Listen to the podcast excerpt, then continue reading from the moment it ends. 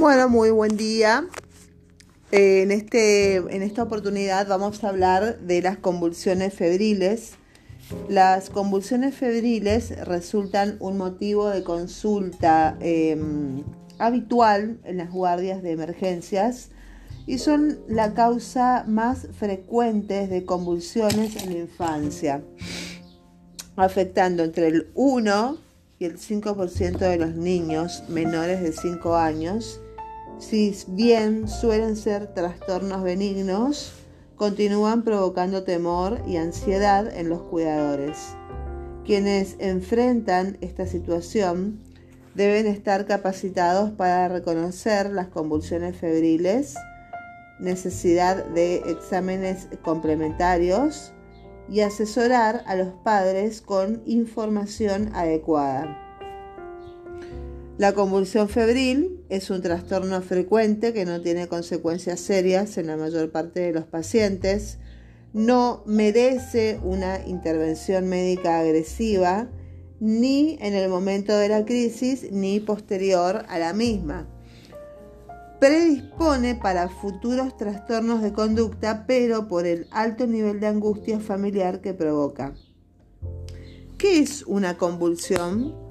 Una convulsión es un trastorno súbito de la función y de la actividad eléctrica de las neuronas que descargan en forma exagerada o desorganizada los impulsos eléctricos. Eh, ¿Cómo es una convulsión?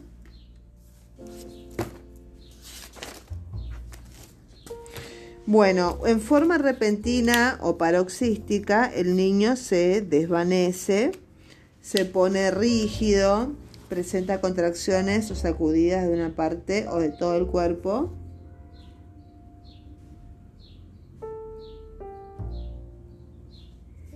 Y mm, le sale espuma por la boca, mientras la respiración es ruidosa o se interrumpe por unos segundos, la mandíbula se contrae, la mirada está perdida o con movimientos abruptos entre de los ojos, el niño no responde o presenta movimientos o conductas repetitivas o anormales Habitualmente tiene relajación de esfínteres con pérdida de orina o materia fecal.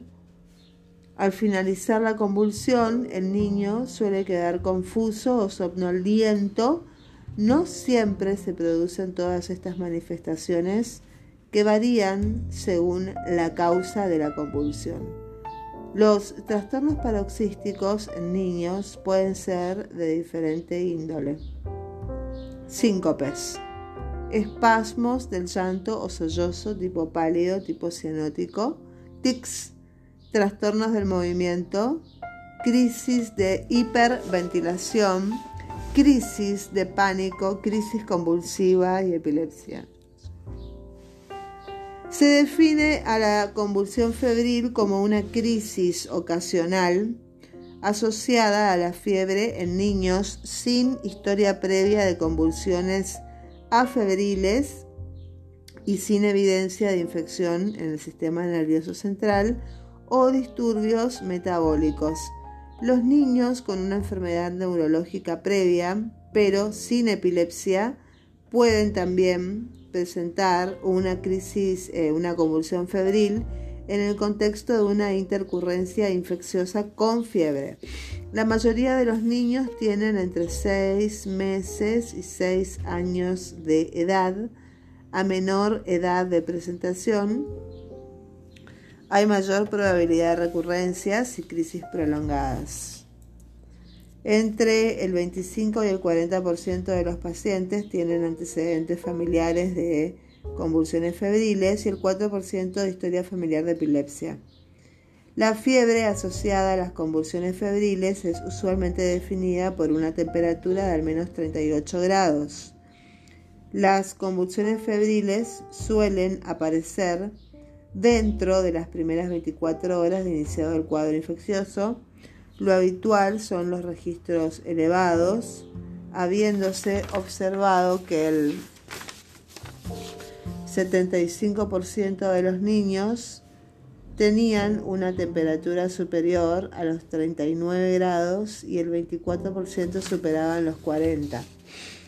No existe evidencia de que las convulsiones febriles ocurran más probablemente, asociadas a un aumento rápido de la temperatura a pesar de la frecuente difusión de esto.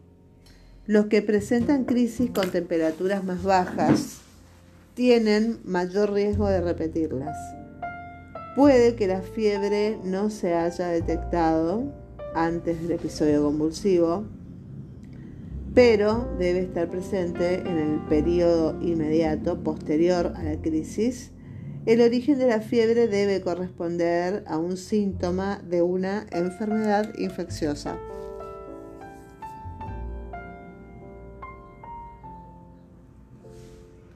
Las causas que con mayor frecuencia se asocian a las convulsiones febriles son catarro de la vía aérea superior, otitis media aguda, neumonía, gripe, gastroenteritis, infección urinaria, habiéndose descrito una particular asociación con la infección por el herpes virus tipo 6.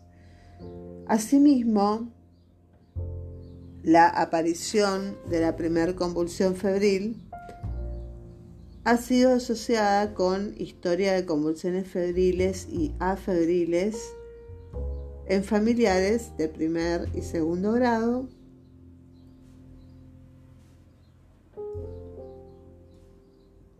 concurrencia a guarderías,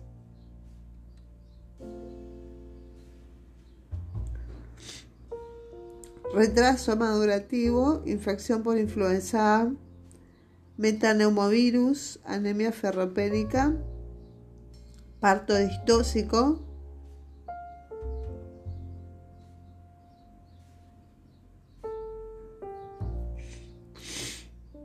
asfixia perinatal y circular del cordón umbilical. Y además ha sido estudiada la asociación con la aplicación de las vacunas triple bacteriana y triple viral. Los hijos de madre con alto consumo de tabaco durante el embarazo tienen un mayor riesgo de presentar convulsiones febriles. Las características de las convulsiones febriles de la infancia. Respuesta regular a los antitérmicos, fenómenos vasomotores como acrocianosis y palidez. El rango de edad de apariciones de 6 meses a 6 años. La edad de comienzo más común es de segundo año de vida, entre los 18 y los 22 meses.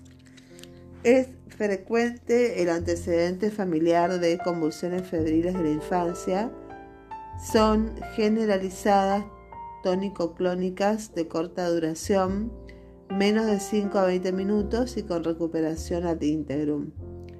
Diversos factores clínicos como la edad, la fiebre, distintos agentes infecciosos, distintas características clínicas, nos podrán hacer determinar si se trata de crisis febriles simples o complejas. Convulsiones febriles eh, simples, que son el 70 a 80% del total, tienen en general la edad, eh, ocurre entre 6 meses y los 5 a 6 años. Tienen una duración de menos de 15 minutos. Son episodios únicos durante las primeras 24 horas del proceso febril. Crisis tónicas o clónicas generalizadas no presentan focalización alguna, hay ausencia de antecedentes neurológicos, de anomalías estructurales del sistema nervioso central o antecedentes de crisis convulsivas afebriles, ausencia de infección intracraneal o trastorno metabólico severo y periodo postcrítico corto. Las crisis convulsivas complejas del 20 al 30% del total. Edad inferior a 6 a 12 meses o superior a 6 años. duración superior a los 15 minutos, recurriendo varias veces en un periodo de 24 horas, morfología atípica focal en racimos, pueden tener manifestaciones motoras focales, periodo postcrítico prolongado o con fenómeno de TOT, electroencefalograma postcrítico alterado, alto riesgo de desarrollar con posterioridad una epilepsia. Los hermanos menores de los niños con eh, convulsiones febriles tienen un riesgo de padecer convulsión febril del orden del 10 al 20%. Las convulsiones febriles tienden a ser un padecimiento muchas veces familiar. No se conoce con exactitud el patrón genético por un modelo multifactorial. Hay mayor frecuencia de antecedentes de convulsiones febriles en parientes cercanos los niños con antecedentes familiares de conmociones febriles son más propensos a experimentar una primera crisis febril compleja. Bueno, muy bien. El diagnóstico. El diagnóstico es clínico y se basa fundamentalmente en el examen físico y la anamnesis. Dado que habitualmente las convulsiones febriles tienen una breve duración, Habitualmente el paciente llega al servicio de emergencia en estado post-ictal o recuperado de la crisis. Por ello, los principales objetivos del pediatra son 1. Realizar una cuidadosa anamnesis para confirmar que se trata de una convulsión febril. 2. Clasificarla como simple o compleja. 3. Determinar el foco de la fiebre mediante un minucioso examen físico buscando descartar principalmente infección del sistema nervioso central. 4. Considerar la realización de exámenes complementarios. Y 5. Brindar información a la familia. Los principales diagnósticos a descartar son meningitis y encefalitis, convulsiones asociadas a fiebre en un niño epiléptico, otros trastornos que provoquen convulsiones como tóxicos, metabólicos, traumatismos de cráneo o enfermedades sistémicas, y los estudios complementarios que podemos pedir si se confirma que se trata de una convulsión febril típica no son necesarios los exámenes complementarios. A veces es necesaria una radiografía de tórax para descartar una neumonía o un examen de orina para descartar una ITU. La punción lumbar se debe realizar ante la presencia de signos meningios y o encefalíticos y en menores de 6 meses. En casos de crisis compleja se debe evaluar cada caso particular, valorando los diagnósticos diferenciales. Los criterios de internación. Primer episodio de convulsiones febriles. Si son, eh, vamos a diferenciarlos si son en mayores de 18 meses o en menores de 18 meses. En mayores de 18 meses el paciente está clínicamente estable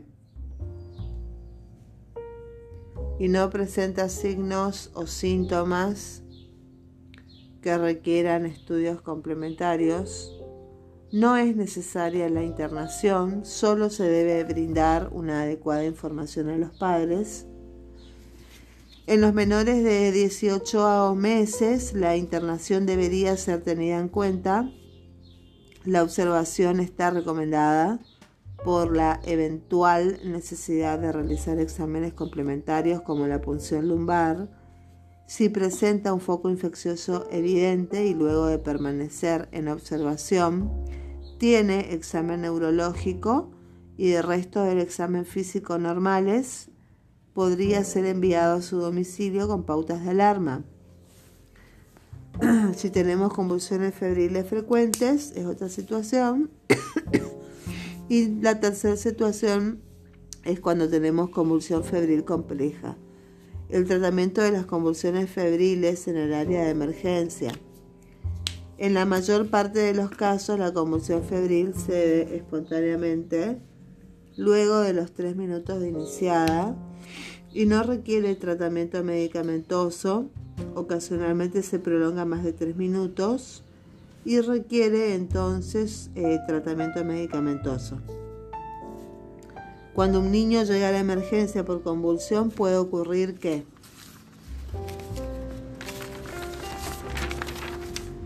llegue con fiebre y convulsión, llegue con fiebre pero ya sin convulsión en coma post-ictal, que llegue solo con convulsión y sin fiebre, sería una convulsión atípica no febril.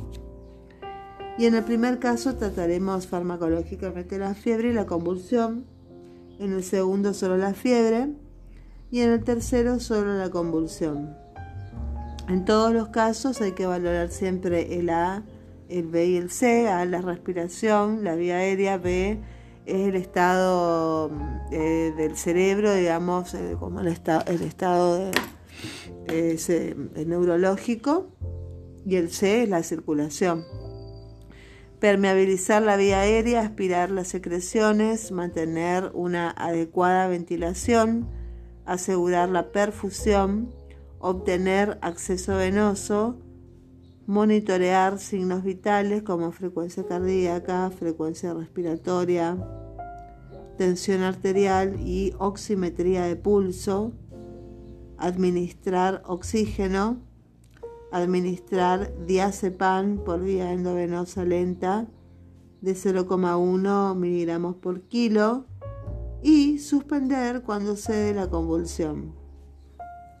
La dosis puede repetirse luego de un intervalo de 10 minutos.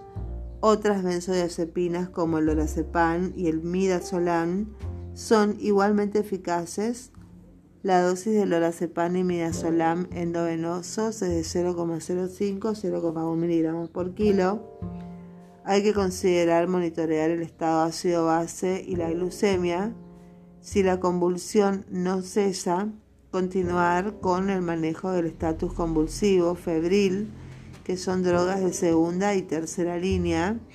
Evitar el riesgo de aspiración. Lateralizar la cabeza y considerar eh, la colocación de la sonda nasogástrica. Cuando ingresa el paciente, las indicaciones se realizan en forma verbal. En el momento de la urgencia, teniendo en cuenta el, paso, el peso referido por los padres o el peso estimado, cuando el niño se estabilice y permanezca en observación, se podrán confeccionar por escrito las indicaciones hechas verbalmente. Bueno, tenemos la de primera línea son las benzodiazepinas, que son el diazepam, midazolam y lorazepam. De segunda línea, la difenilidantoína y de tercera línea, el fenobarbital. Con respecto al diazepam, la droga viene en ampollas de 10 miligramos en 2 mililitros y la dilución es agregar 8 mililitros convirtiendo a una ampolla de 10 miligramos de 10 mililitros en uno en uno. Eh, con respecto al midazolam, viene la presentación en ampollas de 15 miligramos en 3 mililitros. Entonces acá lo que se hace, se extraen 2 mililitros y se agregan 8, 8, mililitros de solución fisiológica convirtiendo la ampolla de 10 miligramos en 10 mililitros en relación 1 a 1. Después tenemos el lorazepam eh, que viene en ampollas de 4 miligramos en 2 mililitros. Entonces se agregan 2 mililitros en una ampolla eh, a una ampolla de 4 miligramos en 4 mililitros de solución fisiológica en una relación de 1 a 1. La segunda es la difenilhidantoína que viene en ampollas de 100 miligramos en 2 mililitros y 250 miligramos en 5 mililitros. Entonces, eh, acá lo que se hace es, 20 miligramos kilodosis, es, la, la, dosis. Entonces, con la difenil y dantoína hay que diluir en 100 eh, mililitros de solución fisiológica o 200 mililitros de solución fisiológica y pasar a goteo endovenoso lento. Y la tercera opción, tercera línea, si no tenemos nada más, nos queda el fenobarbital. El fenobarbital viene en presentaciones de 200 miligramos en 2 mililitros y la dosis es 10 miligramos kilodosis eh, y se hace impregnación para la emergencia. El tratamiento de las convulsiones febriles complejas. El concepto de convulsión febril compleja se relaciona con entidades de etiología, semiología y pronóstico variables, es decir, una convulsión febril compleja podría surgir a partir de una enfermedad aguda del sistema nervioso central y corresponder al comienzo de em, eh, los primeros auxilios. Las recomendaciones de los a los los padres serían los primeros auxilios, mantener la calma, recordar la lectura de este escrito, acostarlo boca arriba y de costado si vomita, mirar el reloj al inicio y al final para contar los minutos de su duración, no sujetarlo, no impida que se mueva, a no ser para protegerlo de golpes o caídas, hay que alejar mesas, sillas, objetos contundentes, aflojarle la ropa, no dejarlo solo, observar qué le sucede, cómo se comporta. Serán datos muy útiles para brindárselo al médico. No introducir ningún objeto ni los dedos en la boca. No intente tomarle la lengua porque no se van a atragantar y puede lastimarlo más al hacer este procedimiento. La convulsión cede sola, hay que aclarar que no es necesario sacudirlo, ni golpearlo, ni echarle agua fría, ni hacerle aspirar alcohol. Tampoco es necesario reanimarlo, ni RCP. El chico va a recuperar la respiración y el color sin ayuda de nadie. No le administre por su cuenta medicamentos, ni agua, ni sal durante la convulsión o inmediatamente después. Hay que organizar el traslado al centro asistencial más próximo. Hay que trasladarlo con cuidado, respetando el tránsito. La convulsión no mata, un accidente de tráfico sí. No es necesario mantenerlo despierto cuando la convulsión cesa. Luego del episodio convulsivo, tener un termómetro a mano, aprender a tomar la temperatura, preferentemente rectal, tener en casa uno o dos antitérmicos, talatrar la febrícula y la fiebre, explicar a los padres de qué se tratan las convulsiones febriles de la infancia, y tranquilizarlos con respecto a la evolución. Y las conclusiones que se sacan son que la incidencia de convulsiones febriles simples se da en un 2 al 4% de la población de 6 meses a 6 años, no dependiendo de su aparición del nivel de temperatura alcanzada, ni de la terapéutica antifebril previa, ni de la aplicación de vacunas. La repetición de las mismas depende de la edad menor de 12 meses. En la primera o su aparición con temperatura apenas elevada.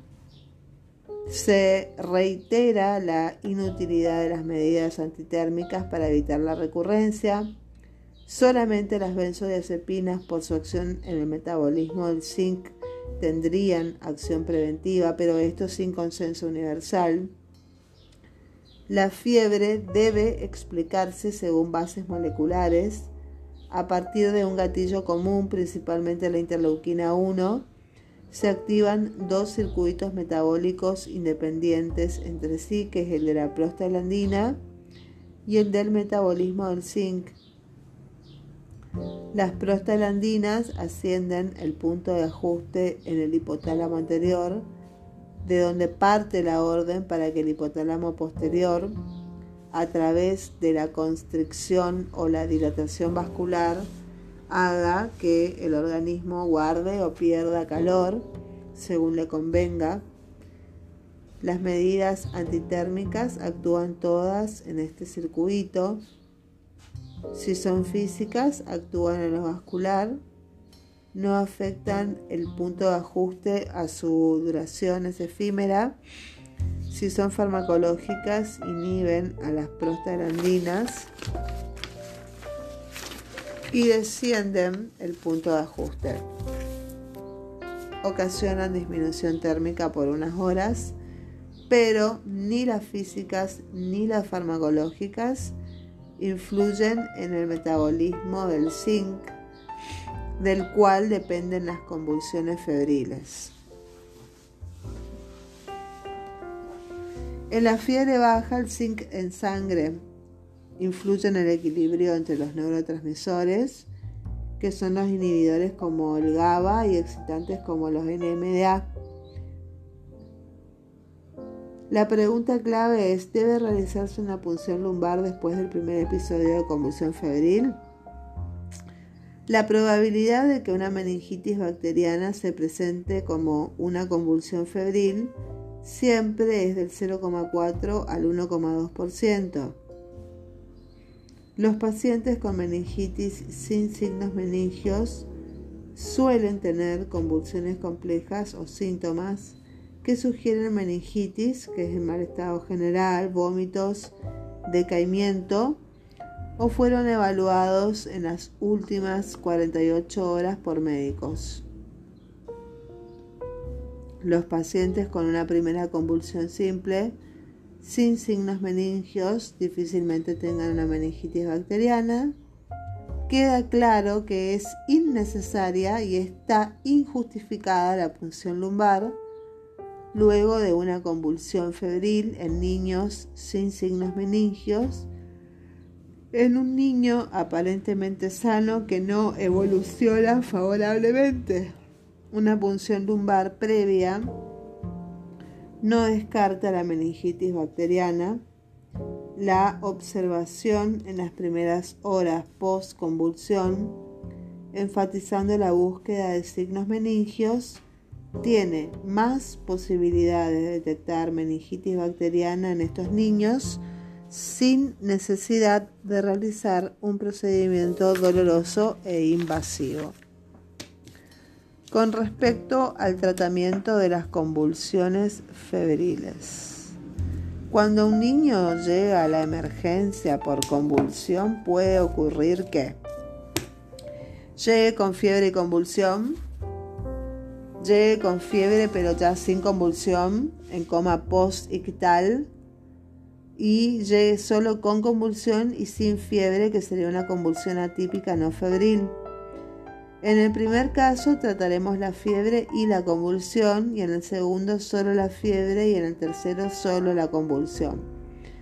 Es lógico que cuando el niño ingrese a la sala de reanimación, no será posible hacer las indicaciones por escrito.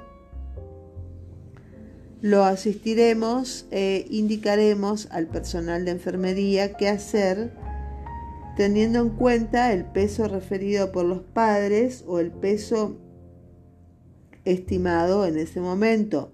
Cuando el niño se estabilice y lo pongamos en una cama de observación, podremos sentarnos a escribir las indicaciones que hemos hecho en la urgencia para la atención inmediata del niño. Recordar que debe colocarse oxígeno como primer droga y una vía periférica, dipirona si se constata fiebre por temperatura rectal y anticonvulsivante si fuera necesario. A continuación veremos cómo indicar las drogas anticonvulsivas en la emergencia. Importante, solo usar una u otra de la primera línea. Si la convulsión no se debe pasar a la segunda línea para evitar sumar el efecto depresor del centro respiratorio por ambas drogas. Tenemos la primera línea, la droga sería el diazepam, con una presentación de 10 miligramos en 2 mililitros. Entonces se diluye, se agrega a la ampolla de 2 mililitros, se le agregan 8 mililitros de agua destilada o solución fisiológica, convirtiendo la ampolla de 10 en 10. La dosis sería 0,1 miligramos kilodosis vía endovenosa, peso por 0,1 por 10 sobre 10. Si la ampolla está diluida como corresponde, la dosis será peso por 0,1 es igual a X, o sea, a la cantidad de mililitros a aplicar. Bueno, la segunda, eh, la primera línea también después del diazepam es el fenobarbital que vienen ampollas de 200 miligramos en 2 mililitros. Se calcula igual que como otras drogas, que sería peso por dosis por 2 sobre 200, que nos da la cantidad de miligramos, y se diluyen en 3 a 5 mililitros para pasar eh, por vía endovenosa. Entonces la dosis es de 10 miligramos kilodosis diluidos por vía endovenosa. Después tenemos la segunda línea que es la droga del midazolam. Tiene una ampolla de 15 miligramos en 3 mililitros. Se extraen 2 mililitros de la ampolla, se agregan 8 mililitros de agua destilada o solución fisiológica para obtener una dilución igual al diazepam es decir, una ampolla de 10 miligramos sobre 10 mililitros. Entonces la dosis sería 0,1 miligramos kilodosis por vía endovenosa, peso por 0,1 por 10 sobre 10 y ahí nos da la fórmula. Si la ampolla está diluida como corresponde, la dosis va a ser simplificado peso por 0,1 y eso nos va a dar los mililitros a administrar. Muy bien, eso es todo con convulsiones febriles. Muchísimas gracias. あ!